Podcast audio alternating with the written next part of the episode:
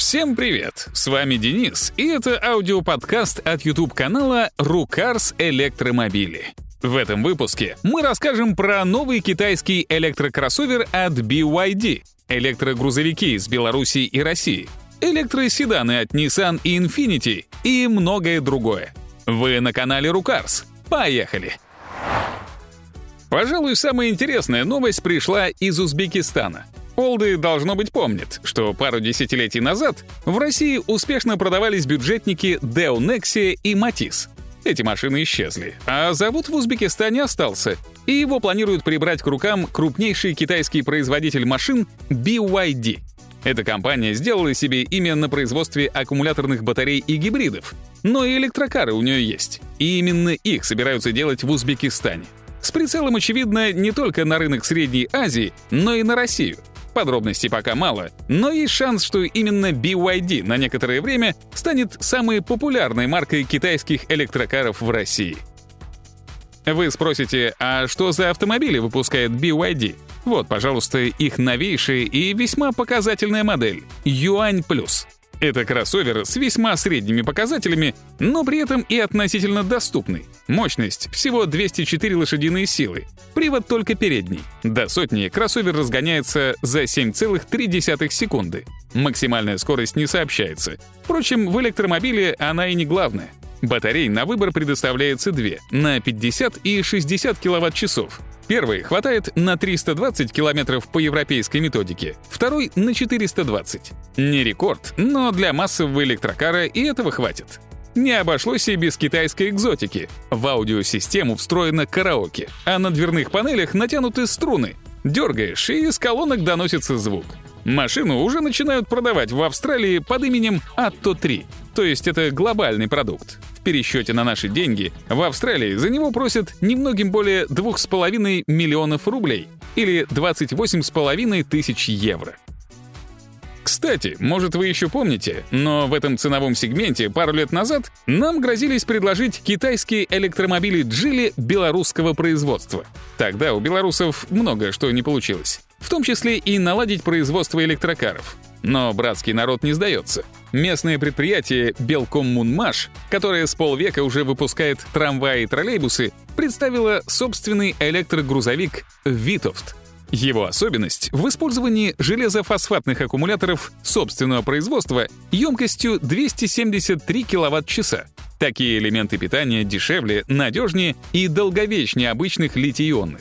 Но есть два минуса — с первым из них, повышенным весом, в грузовике можно мириться. Но плохо то, что они хуже ведут себя даже на малом морозе. А летом Витовт вполне сможет проезжать более 200 километров, что вполне нормально для города.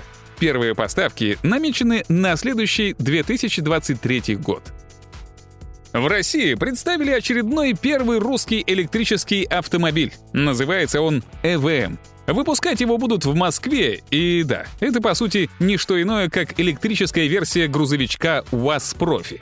115-сильный электромотор российский, с рекордно низкой массой в 50 килограммов. Батарею тоже обещают делать у нас. Но из китайских аккумуляторов. Запас хода около 300 километров. Полезная нагрузка — 1 тонна. Стоимость оценили в 3,5 миллиона рублей. Но поскольку в машине много всего российского, то она получит льготы и обойдется уже в районе 2,5 миллионов рублей. Интересно, что аккумуляторы, как и у МАЗа, железофосфатные.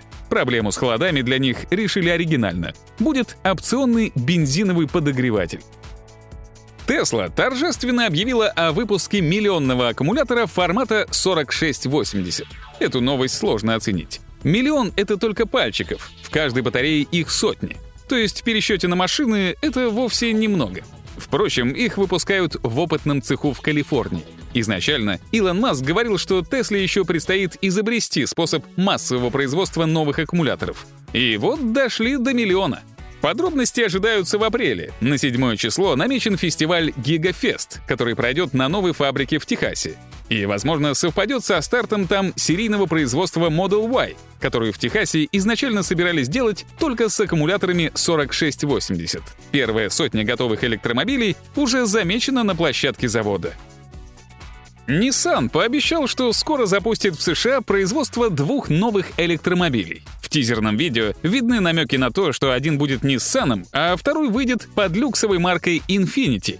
И оба, судя по всему, будут седанами. Это хорошие новости. Плохие в том, что скоро для компании. Это году в 2025, то есть вовсе не скоро. Обидно, учитывая, что и кроссовер Ария задерживается уже целый год.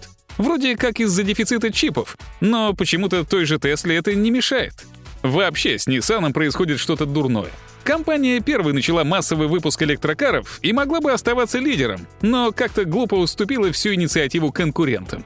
Мы уже готовы поверить, что скоро Nissan на рынке электрокаров обгонит Toyota, которая долгое время вообще ничего такого не делала.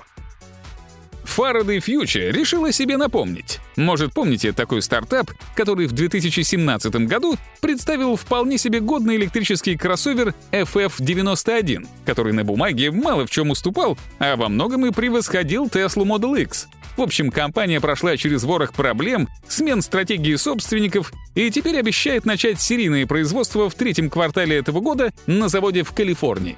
По такому случаю она показала всю ту же машину пятилетней давности, но в предсерийном варианте.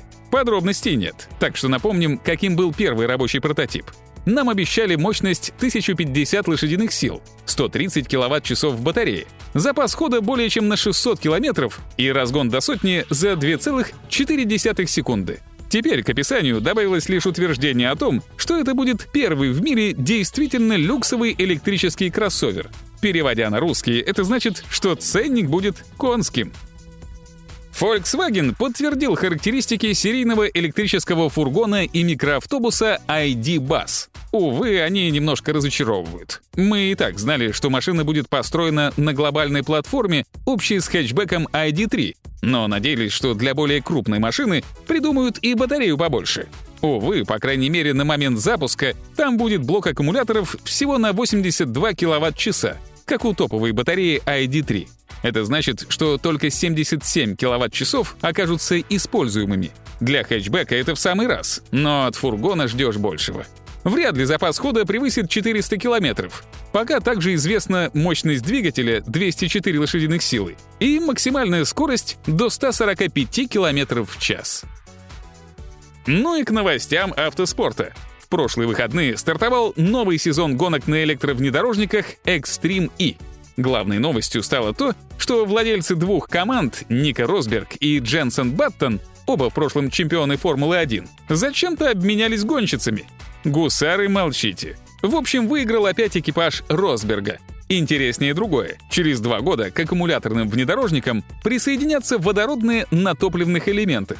В целом они отличаются — меньшей мощностью и большим запасом хода, но формат для них будет тот же — короткие заезды в полную скорость. Чем смысл, мы увидим в 2024 году. А вот что точно хотим посмотреть, так это гонки на электроскутерах. Не смейтесь. Первый в истории чемпионат мира пройдет в этом году. Стартует в мае в Великобритании, а всего по ходу года будет 6 гонок. Россия, к сожалению, в перечень стран не попала. Но все равно нас ждет веселое зрелище. Гонки по узким городским трассам, чуть ли не по перекрытым тротуарам на электрических самокатах, способных, к слову, разгоняться более чем на 100 км в час. Может, люди посмотрят, успокоятся и перестанут гонять на электроскутерах, например, по МКАДу. И фишку недели. Дрэг-рейсинг Tesla Model 3 и трехколесного прототипа Aptera вы можете посмотреть на нашем YouTube-канале Рукарс Электромобили. А на этом все. Новый подкаст через неделю. Всем пока!